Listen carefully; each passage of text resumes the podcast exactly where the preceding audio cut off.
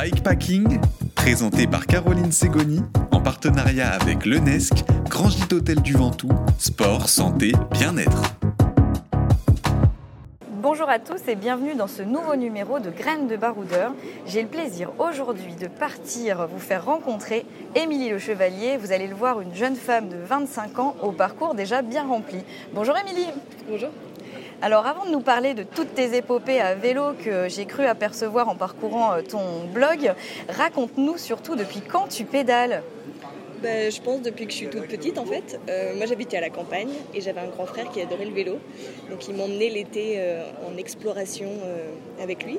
Puis après j'ai arrêté le vélo pendant un bon bout de temps et puis j'ai repris, j'ai repris à l'occasion d'un voyage, un peu, un peu par hasard.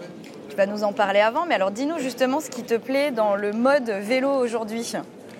Et eh ben le fait déjà de, pouvoir profiter des paysages pleinement, le fait d'être dehors, le fait de faire un avec un petit véhicule qui nous permet d'aller partout. Euh, moi, mon vélo, c'est un peu mon meilleur ami par moment. Donc, euh, Décris-le-nous justement le vélo avec lequel euh, tu voyages actuellement.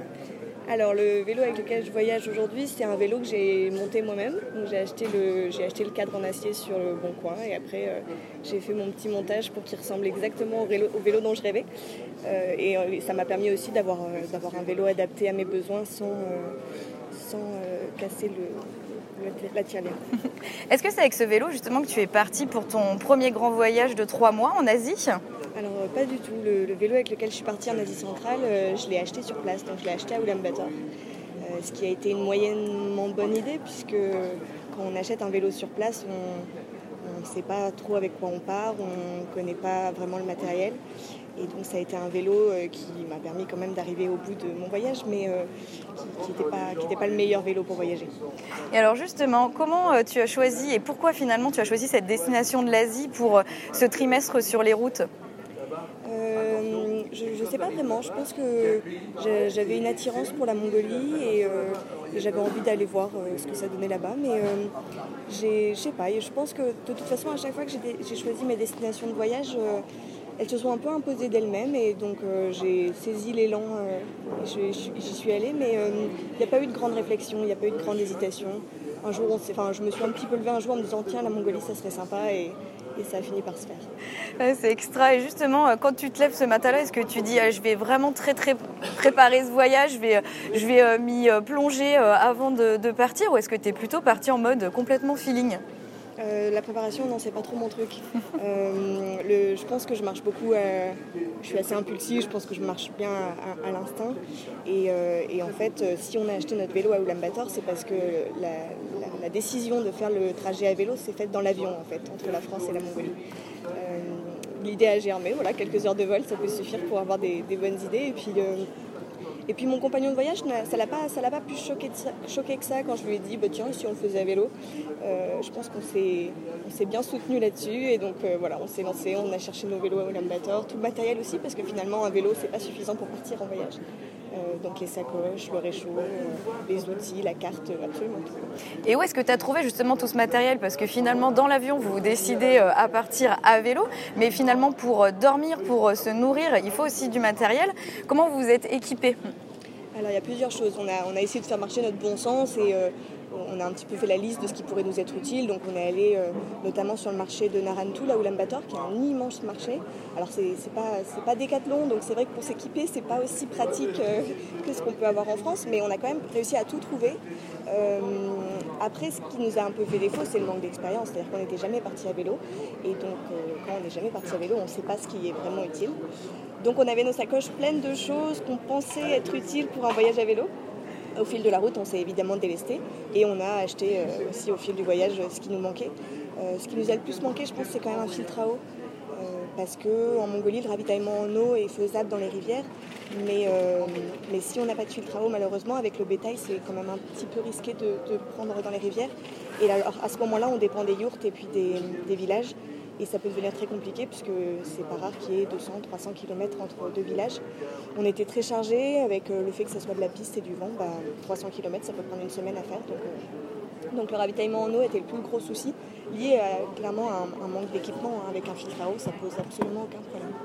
Alors on sent qu'il y a des kilomètres, il y a des heures sur le vélo, donc beaucoup d'anecdotes j'imagine.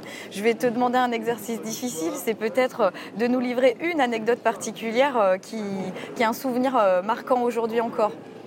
Bah, c'est assez difficile, je pense. Euh, le, souvenir dans lequel je me plonge souvent pour me, remettre dans ce voyage, c'est un, un, moment où on était, il y avait une sorte d'orage un peu menaçant qui montait vers nous au fond.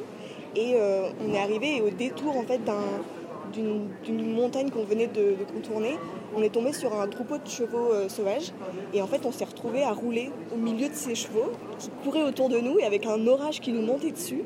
Et donc il y avait un truc à la fois un mélange un peu apocalypse et en même temps euh, très hors du temps avec ces chevaux comme ça qui couraient dans la steppe autour de nous. Et ça c'est un souvenir dans lequel j'aime me replonger parce qu'il est, très plaisant et je trouve qu'il résume aussi bien les, les beautés qu'on peut avoir en Asie centrale et particulièrement en Mongolie. Après, évidemment, des anecdotes, il y en a plein, mais ça, disons que c'est, la, c'est celle dans laquelle j'aime bien euh, me plonger. Extra. Et au niveau des, rencontres, j'imagine des moments très forts aussi, peut-être en allant euh, euh, voir des locaux, des gens qui vous accueillent, qui sont surpris. Est-ce que tu, tu livres une belle rencontre avec les auditeurs? Alors, les rencontres avec les locaux ont été quand même, à mon grand regret, un petit peu superficielles à cause de la barrière de la langue. Euh, mis à part avec les gens euh, assez jeunes, l'anglais était quand même très limité, donc c'était pas facile d'échanger. Je pense que la plus belle rencontre que j'ai faite, c'est celle d'une famille qui voyageait en tandem que j'ai rencontrée à la frontière entre la Mongolie et la Chine. Et une famille euh, formidable avec donc deux tandems et donc un enfant sur chaque tandem derrière le parent concerné. Et très préparé, qui avait, qui avait absolument pas peur d'aller franchir des cols à 3000 mètres d'altitude avec deux enfants derrière eux et euh, qui avait, je trouve, une, très belle manière parfois de faire passer le temps et d'aider les enfants euh, quand, leur euh, famille les manquait, leur manquait en France. Ils passaient de faux appels téléphoniques sur les tandems où les parents essayaient de, répondre grâce aux questions, enfin grâce aux informations qu'ils avaient eues dans les mails dans les petits messages qu'ils avaient reçus de France. Et donc voilà, ils passaient de faux appels téléphoniques où les parents se faisaient passer pour les grands-parents ou pour les amis d'école. Et j'avais trouvé ça tellement mignon. Donc euh, cette famille, c'est la famille euh, Roth et euh, on peut retrouver son blog. Et c'est vraiment une. Ils ont vécu une très très belle histoire et, moi, ça a, été, ça a été très inspirant pour moi de les rencontrer. Oui, c'est formidable parce que ces rencontres complètement imprévues aux quatre coins du globe, elles marquent encore des années après. Et ce qu'on voulait voir avec toi, c'est au niveau également de ton organisation sur le chargement de tes sacoches. On le comprend, des choix qui ont été faits pendant le voyage. Et aujourd'hui, euh, forte de cette expérience, est-ce que tu pars euh, plutôt avec euh, des sacoches très chargées ou un petit sac accroché sur le vélo? Non, là maintenant j'essaie de partir le plus, la plus légère possible parce que finalement en fait le poids c'est un véritable fardeau, ça, ça nous ralentit, ça, ça, nous, ça nous limite dans notre progression et évidemment je crois que le principal enjeu pour les cyclocampeurs c'est quand même la légèreté. donc j'ai des sacoches j'essaie de faire le plus, les plus légère possible. Très souvent, je m'allège au cours du voyage. Euh, c'est pas rare quand même que, j'ai tendance à prendre trop de choses et puis au bout d'une semaine, on renvoie par la poste ou on, abandonne sur place. Euh, c'est aussi, je pense, ce processus de, dégraisser un peu le jambon au fil du voyage, si je puis dire, où, euh, on s'allège de tout ce, qui, tout ce qui nous semblait si utile quand on est parti et qui, qui l'est si peu sur la route. Alors, euh, il y a plein, plein d'aventures que vit Émilie et qu'elle aime partager. Et on a eu le privilège de découvrir son livre qui s'appelle Comme sur des roulettes et qui raconte ses trois mois à vélo en Asie centrale. Où est-ce qu'on peut le trouver, ce livre? Euh, alors il est disponible dans quelques librairies à Chambéry, mais pour ceux qui n'habitent pas, qui n'ont pas le plaisir d'habiter en Savoie, on peut le trouver sur mon site émilie-lechevalier.fr et vous pourrez le commander sur Internet. Super. Alors là, on, a envie de te poser plein de questions, mais on va laisser les auditeurs euh, se rendre euh, sur ton site. Et également, je crois, tu as une page Instagram où on peut te suivre au fil des semaines.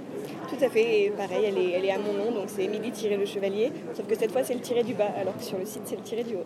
Merci beaucoup Émilie, on va te suivre avec beaucoup de plaisir euh, en France et à l'étranger. À très bientôt. À bientôt. Bikepacking, présenté par Caroline Segoni, en partenariat avec l'UNESC, Grand Gîte Hôtel du Ventoux, sport, santé, bien-être.